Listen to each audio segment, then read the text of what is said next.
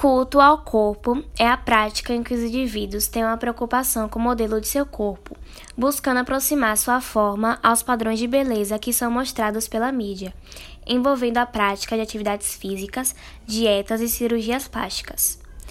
Na adolescência mesmo, é uma fase de grandes mudanças, tanto físicas, hormonais e psicológicas.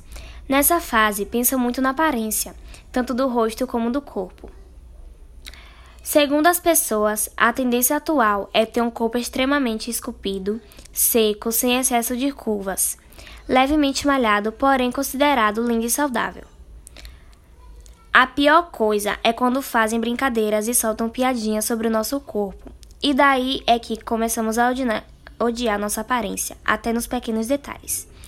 Devíamos nos aceitar e aceitar o próximo com normalidade, ser o nosso próprio padrão.